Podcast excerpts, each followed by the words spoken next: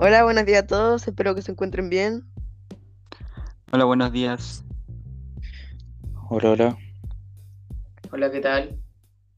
Bueno, hoy día vamos a hablar de un tema muy importante de última hora, que es sobre las vacunas para menores de edad. Que el día martes 22 de junio, Piñera dio inicio de manera oficial al proceso de vacunación contra el COVID-19 para niños y adolescentes entre 12 y 17 años.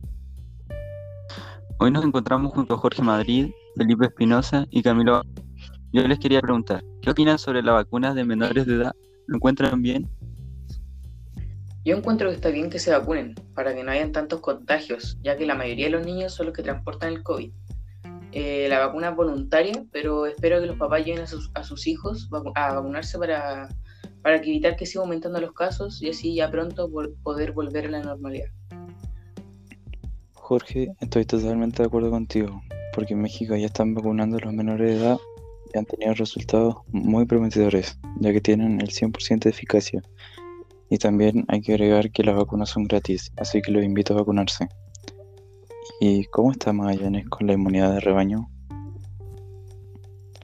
Todo había iniciado el día 24 de diciembre del año pasado, cuando se comenzaba a inocular a parte del personal de salud denominado primera línea de ahí solo se tuvo que esperar hasta febrero de este año para que el proceso se pusiera en marcha y en tan solo algo más de tres meses se pudiera confirmar que el 80% de la población fuera vacunada con la primera dosis, lo que son algo más de 110.000 magallánicos y magallánicas que han sido parte del proceso.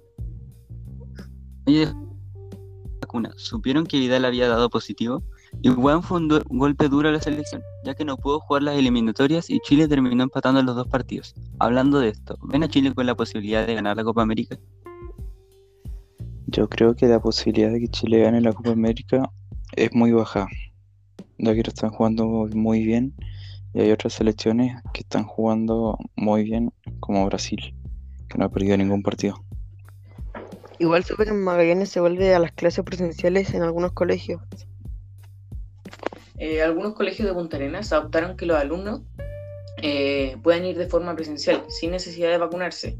Los profesores tienen que vacunarse obligatoriamente y hacerse tomas frecuentes del PCR y también llevar a cabo las medidas sanitarias como el distanciamiento social, el lavado de las manos frecuentemente, el uso del alcohol gel, la ventilación y obviamente el uso de las mascarillas.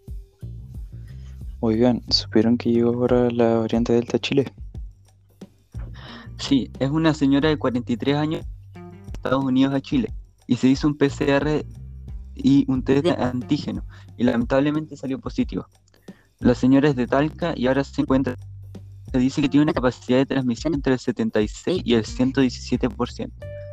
Es más transmisible que otras variantes. Tiene un aumento de la severidad, un aumento de la reinfección, pero afortunadamente se puede detectar en nuestros laboratorios y puede llegar a ser una variante dominante en las meses que se aproximan. Es de preocupación. Claro que es de preocupación si tiene mucho más contagio. Hay que seguir cuidándonos y respetando las medidas sanitarias y quedándonos en casa. Oye, el otro día leí por ahí que en otros países no es obligatorio usar mascarilla. ¿Qué piensan de eso? No es cierto que sea necesario que todo el mundo lleve la mascarilla. Lo importante es que la lleve el que está enfermo, pero lo hacemos porque no sabemos quién está enfermo, pero si supiéramos quién lo está, no sería necesario. Es más importante prevenir. Aunque aún así no estoy tan de acuerdo estar sin la mascarilla porque si ahora viene la variante Delta que tiene mucho riesgo de contagio, podría ser fatal si se llegara a propagar. Pasados ya casi dos años desde el inicio del COVID-19, con muchos millones de casos confirmados y más de mil muertes a nivel mundial, es mucho lo que se ha logrado aprender sobre el COVID-19, de su epidemiología, formas de... Hemos visto la vacuna para todas las edades y hemos podido seguir adelante a pesar de todas las dificultades sociales, económicas, políticas y llevar adelante esta pandemia. Para ir terminando, ha sido muy interesante tener esta conversación con ustedes. También me sirvió para reflexionar sobre toda esta situación que estamos llevando todos. Y a ti, Felipe, ¿qué te pareció esta charla? Me pareció muy buena esta conversación sobre la vacuna de menores de edad, porque así podemos mantener informada a la gente sobre las nuevas vacunas para niños y adolescentes. Bueno, eh, terminando, quería darle las gracias a los que están aquí escuchando y a los chicos que se encuentran conmigo el día de hoy. y ojalá que se vuelva a repetir esta ocasión. Lo pasé muy bien hablando de este tema tan importante de hoy en día y a los que me están escuchando desde sus casas, la radio o donde sea que me escuchen, los invito a que puedan compartir este podcast y seguir escuchando el podcast.